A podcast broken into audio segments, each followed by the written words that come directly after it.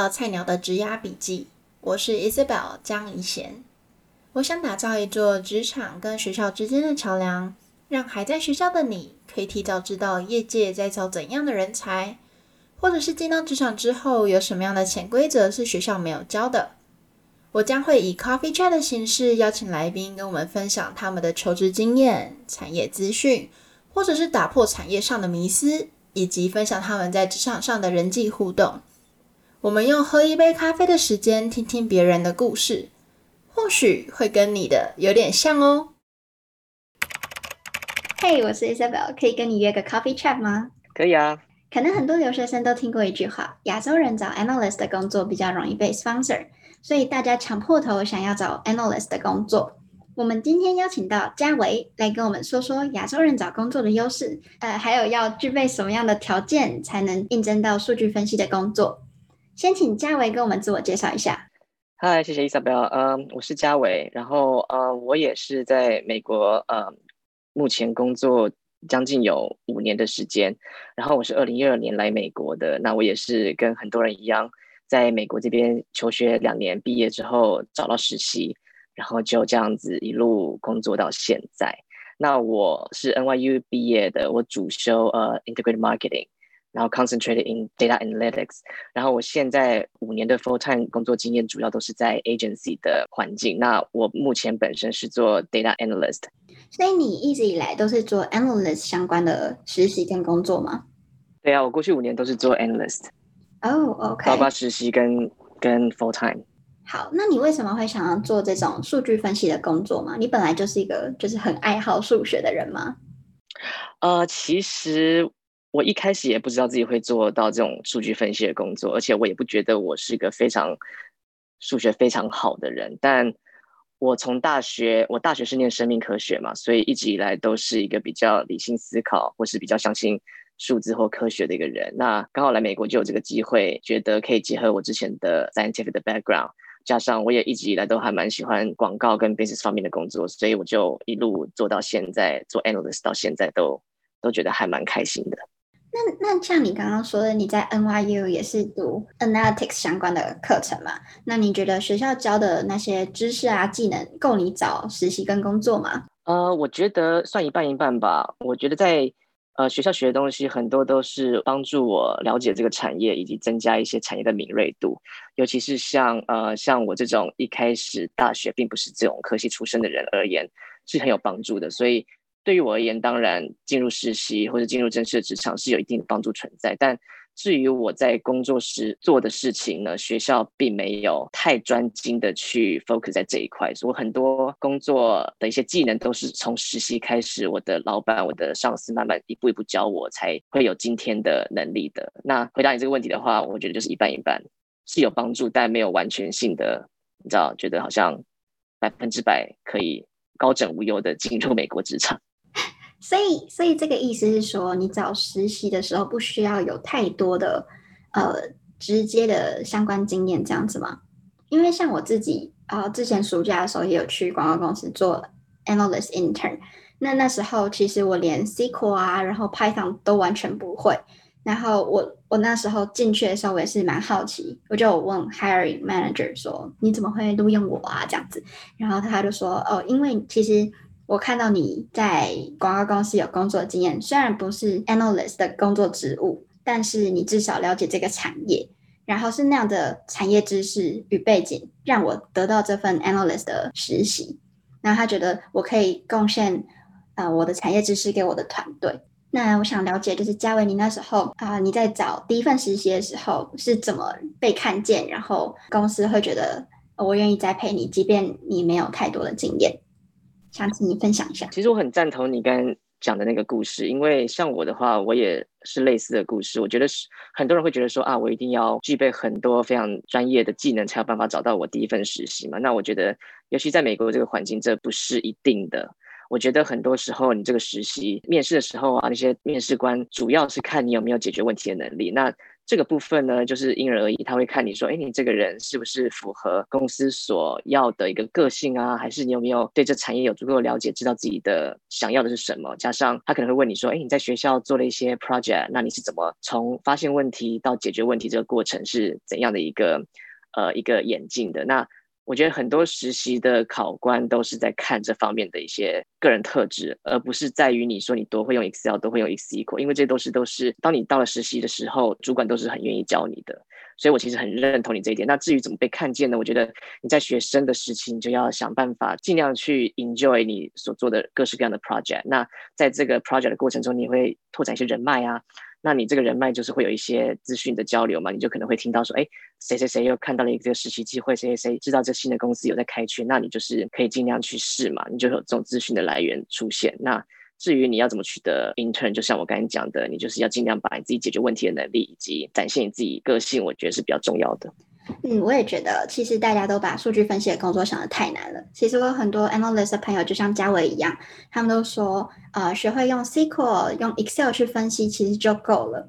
所以我觉得，呃，就像刚刚嘉伟说的嘛，实习还是看你处理问题的能力。即便你没有具体跟 analyst 相关的经验或是技能，也不用去担心到底自己能不能找到这方面的工作或是实习。那你刚刚。啊，嘉伟，你刚刚说到你都在 agency 工作，是因为你比较喜欢 agency 吗？还是有什么特别的原因可以跟我们分享吗？呃，没错，我过去都是在 agency 工作。那我当初会在 agency 工作，也是我第一份实习就在 agency。那呃，我当初对 agency 没有抱持太多的想法，但因为实习就是三个月嘛，就是能够让你去了解这个产业到底适不适合你。那我当下的 agency 这三个月实习的经验，让我觉得我很喜欢 agency 这个环境。第一个。Agency 是个非常不断求新求变的一个工作环境。你如果是一个想要不断尝试新的客户啊、新的产业的话，我觉得 Agency 是很适合你的。第二个就是 Agency，它是一个非常讲究人与人之间合作的一个关系。那如果你是喜欢这种跟人之间一个 teamwork 的一个感觉的话，Agency 也是非常适合你的。但我觉得也是看个人的个性。那我的个性就是很爱尝试新的东西嘛。那我过去这五年在 Agency 工作，的确让我。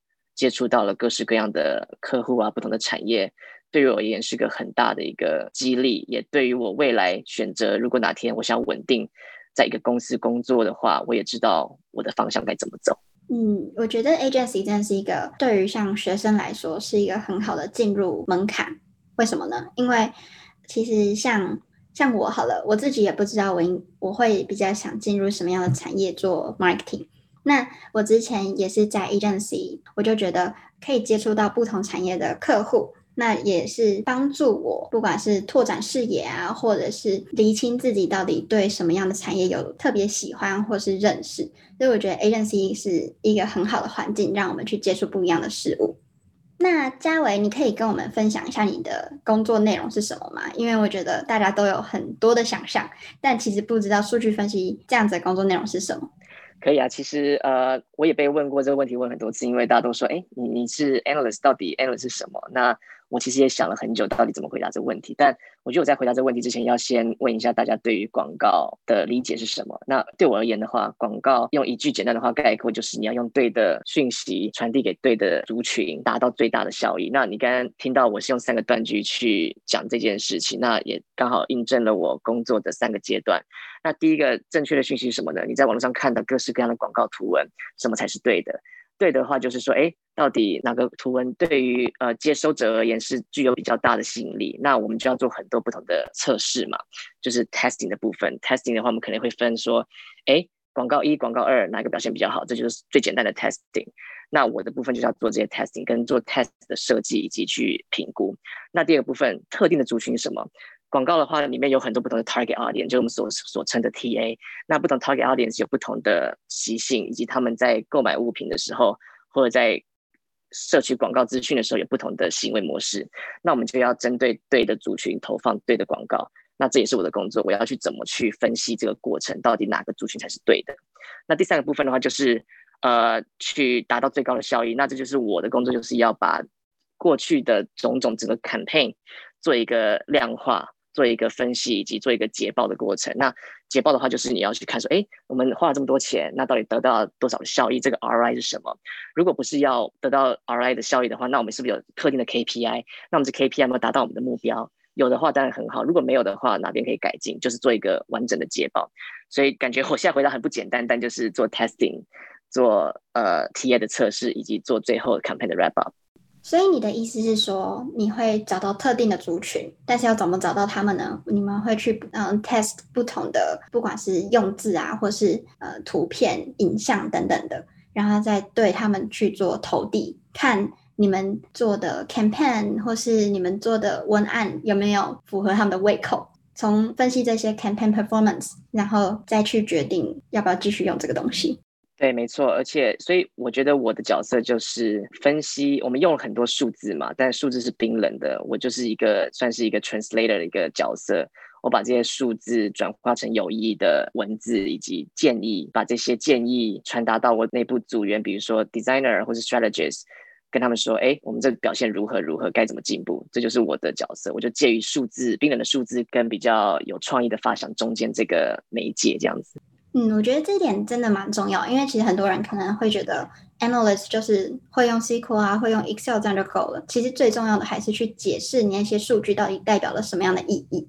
因为我觉得不管是美国人啊，或是我们团队中的人，他们可能没有想要花那个时间去了解那个数字是什么，他们更希望的是你不要只告诉我数字，你要告诉我数字背后的意义，那我们可以去做什么样的决策？因为他是数字的翻译官，对吧？对，没错。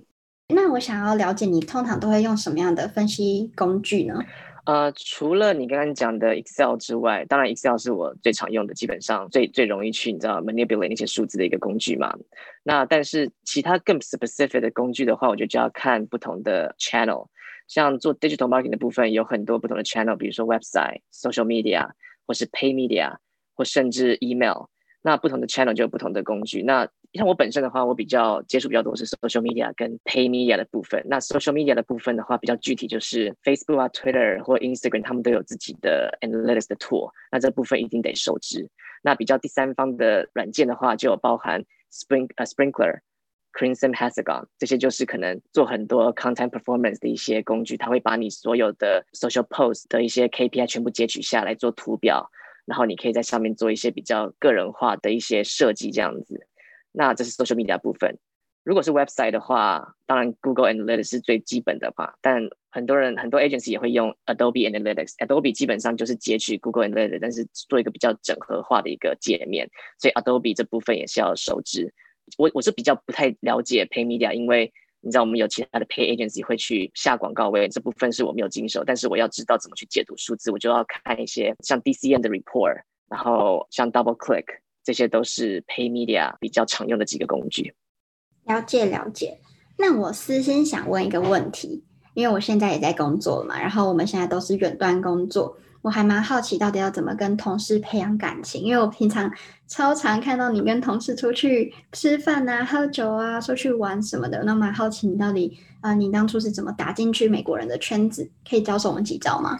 可以啊，但但现在的情况比较特殊，像你刚才讲，我们现在都是远距嘛。所以现在基本上要进入打入美国圈子是非常的困难，不然你就是要一直不断的用 Zoom。但如果一个比较正常的情况下，像我个人的经验，我自认为我还蛮会观察人的。到当我到一个新的环境的时候，第一个我会把自己包装成就是我刚到这个新的环境，我就是个新人。